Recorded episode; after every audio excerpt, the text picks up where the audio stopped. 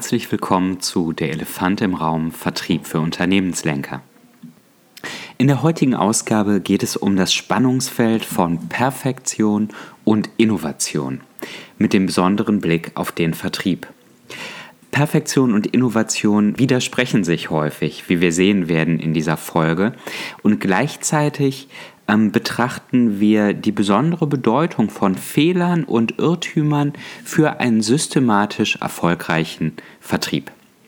Der Elefant dabei im Raum, den wir betrachten werden, ist die Tatsache, dass häufig in der Führung so etwas wie Perfektion verlangt wird, keine Dellen im Umsatz, im Ertrag verlangt werden, auch wenn neue Dinge probiert werden, auch wenn das Thema Innovation nach vorne gebracht wird. Das ist ein ähm, Spannungsfeld, wie wir sehen werden, was zu negativen Konsequenzen führt, was aber häufig nicht angesprochen wird, ähm, was häufig auch nicht richtig gesehen wird, dieser Zielkonflikt. Und genau deswegen ist es ein wunderbarer Gegenstand für diesen Podcast. Denn in diesem Podcast Der Elefant im Raum setzen wir uns in jeder Folge mit einem bestimmten Thema auseinander, mit einem metaphorischen Elefanten, der im Raum steht, der aber nicht richtig gesehen wird, der nicht verstanden wird, der nicht artikuliert wird, ähm, um den man herum arbeitet, auch wenn man es mit einem anderen Umgehen mit diesem Elefanten möglicherweise leichter hätte. Dies ist eine Podcast-Serie der Mandatmanagementberatung aus Dortmund. Mein Name ist Fabian Vollberg und ich bin geschäftsführender Gesellschafter. Also dann, nähern wir uns dem Thema Innovation, nähern wir uns dem Thema Fehler und Irrtümer und ihre Bedeutung für einen systematisch erfolgreichen Vertrieb. Erfolgreicher Vertrieb ruht auf verschiedenen Säulen. Drei wesentliche davon sind strategische Klarheit, wo möchte ich überhaupt hin und wie ähm, geht der Weg dorthin. Einem hohen Maß an Eigenverantwortung des Vertriebsmitarbeiters, der an der Schnittstelle zum Kunden die Strategie ja umsetzt und starken Kundenbeziehungen, die auch durch den Vertriebsmitarbeiter und sein Handeln geprägt werden. Gefestigt werden diese drei Säulen strategische Klarheit, Eigenverantwortung und starke Kundenbeziehungen gleichermaßen durch Erfolge und Irrtümer. Und jetzt kommt ein wesentlicher, ähm, ganz elementarer Punkt. Und zwar diese Themen strategische Klarheit, Eigenverantwortung, starke Kundenbeziehungen bedürfen eben nicht nur einer konzeptionellen Klarheit, was man ähm, eigentlich machen möchte, ähm, wo man hin will, welche Maßnahmen man einleiten will, wie man sich verhalten möchte als Vertrieb oder als Vertriebsmitarbeiter, sondern die Grundlage für all das sind eigene Erfahrungen, die man macht, aus denen man lernt und mit denen man Stück für Stück einen, einen, bess einen besseren Vertrieb aufbaut, beziehungsweise selber ein besserer Vertriebsmitarbeiter wird. Konzeptionelle Klarheit ohne eigene Erfahrungen bringen nicht den gleichen Erfolg wie eben die Kombination aus beidem. Ich möchte hier gar nicht auch ähm, nur auf, auf Fehler und Irrtümer von ähm, Klienten, Mitarbeitern verweisen, sondern ich kann sehr gerne eigene Erfahrungen auch einbringen, nur aus den letzten Monaten. Fangen wir an, das wird bestimmt interessant. Also, bei einem Klienten, in dem zwei Projekte parallel verliefen, begann ich nach Abschluss von Projekt 1 für mich ganz klar abgeschlossen, einen grünen Haken dran, den Dialog über die Fortsetzung dieses Themas. Thema 2 lief aber parallel und der Klient war gedanklich auch sehr stark in dieses Thema eingebunden und gar nicht, äh, gar nicht, gar nicht bereit und ähm, offen darüber, über im ersten Thema über eine Fortsetzung zu sprechen, weil diese ähm, die, die gemeinsame Arbeit noch so mittendrin ähm, erschien. Ähm, versetzt man sich in die Lage des Klienten, kann man es auch gut nachvollziehen. Ich finde nicht, dass er dort etwas falsch eingeschätzt hat. Ähm, ich habe daraus gelernt, das nächste Mal nicht direkt zu beginnen, sondern vielleicht erst einmal zu fragen, wo der andere steht und welche Themen ihn gerade umtreiben. Äh, das ist ein, ein Fehler, der einfach passieren kann, bei dem man nicht viel davon hat, wenn man es nur vorher am grünen Tisch diskutiert hat, was passiert denn wenn, sondern Erfahrungen, die man selber auch gemacht haben muss um hier wirklich einen Lernerfolg und Fortschritt zu erzielen. Ein weiteres Beispiel ist ein Strategie-Realisierungsprojekt, das wir angeboten haben, bei dem ich nicht ausreichend Rücksicht darauf genommen habe, dass derjenige, der als Projektleiter designiert ist, möglicherweise auch ähm, Ego-Themen dabei hat, hier nach Unterstützung ähm, zu fragen. Und dieses Thema habe ich vielleicht im Angebot nicht gut genug herausgearbeitet, was dann zu einigen Schleifen im Nachgang mehr geführt hat. Ich sage nicht, dass man jeden Fehler selber machen muss, aber dass wenn man sich wirklich um Wachstum bemüht, neue Sachen ausprobieren möchte, auf ein neues Niveau kommen will, auch Dinge ausprobieren möchte. Hier ist der Zusammenhang zur Innovation. Je neuer etwas ist, was ich umsetzen möchte, was ich ausprobieren will für das Unternehmen, umso ähm, geringer die Erfahrung, auf die man sich bislang stützen kann, umso weniger fundiert die, ähm, die Erfolgswahrscheinlichkeit des Vorgehens, das man wählt, umso größer die Notwendigkeit zu justieren, je nachdem, welche Erfahrungen man entsprechend am Markt macht. Soweit so eigentlich klar.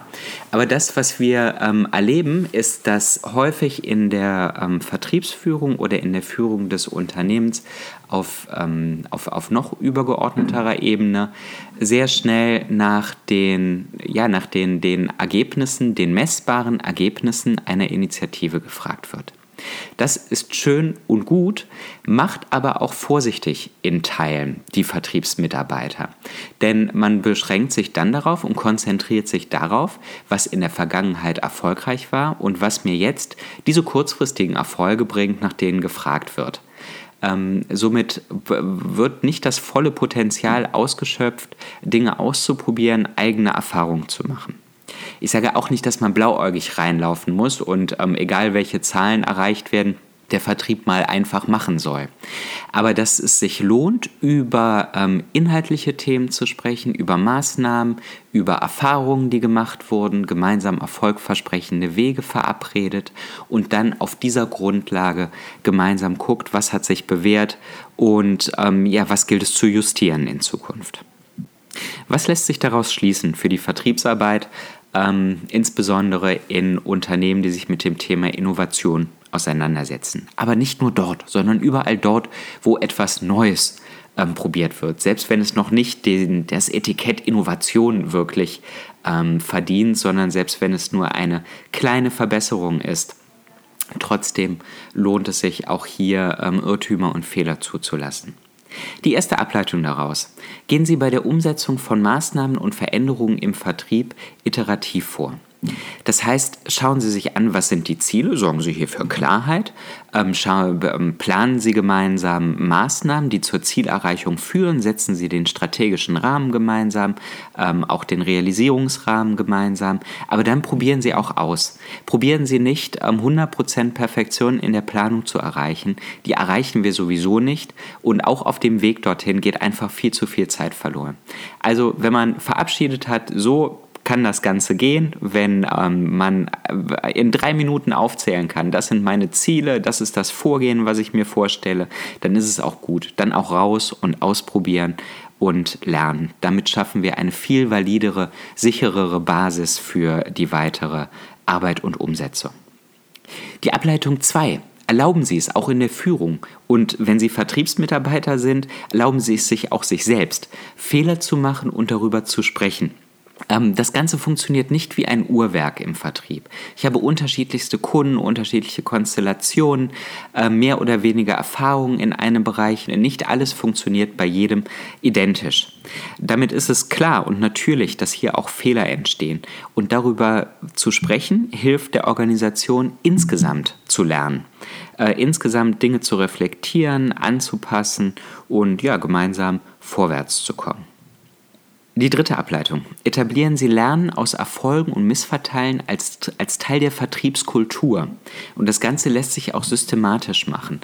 Es lohnt sich, über Best-Practice-Formate zu sprechen, aber eben auch über ja, Worst- oder Bad-Practices zu sprechen, vielleicht auch angedockt an ein solches ähm, Format, sodass man eben nicht nur darüber spricht, was auch wichtig ist, was, was gut funktioniert hat und warum das Ganze gut funktioniert hat, sondern dass man auch mit Offenheit miteinander bespricht, was nicht funktioniert hat, ähm, warum es nicht funktioniert hat und was man daraus für die Zukunft lernen möchte.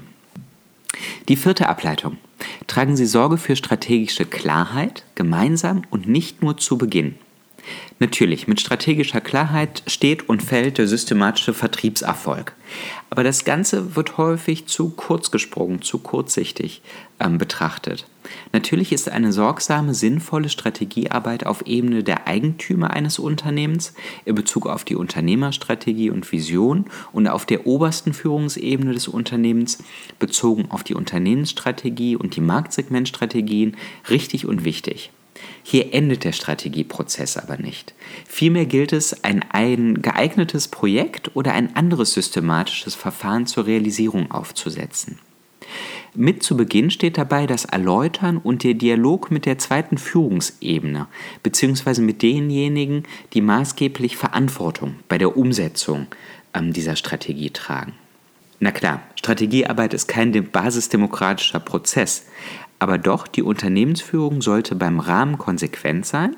Also die wesentlichen Inhalte der Diskussion, äh, der, der Vision beispielsweise stehen nicht zur Diskussion. Aber innerhalb dieses Rahmens lohnt es sich, einen echten, offenen Dialog zu führen und auch offen für Anpassungen zu sein. Fragen, Erläuterungen, Anregungen, geäußerte Skepsis bei diesen Gesprächen, all dies kann fruchtbar sein. Möglicherweise hat die Unternehmensführung sich ja auch in Facetten der Strategie geirrt. Und ähm, hier gilt es mit der gleichen Offenheit zu gucken und aus diesen Fehlern ähm, zu lernen. Das ist ein bisschen wie in der Wissenschaft. Auch hier sind, äh, sind Fehlschläge und Misserfolge. Ähm, das Ganze sind es nur Misserfolge auf den ersten Blick, sondern es bringt uns ja weiter in der Erkenntnis. Selbst ein So geht es nicht bringt uns weiter. Hat man diese strategische Klarheit erzielt, gilt es diese natürlich auch im kompletten weiteren Verlauf immer wieder herzustellen.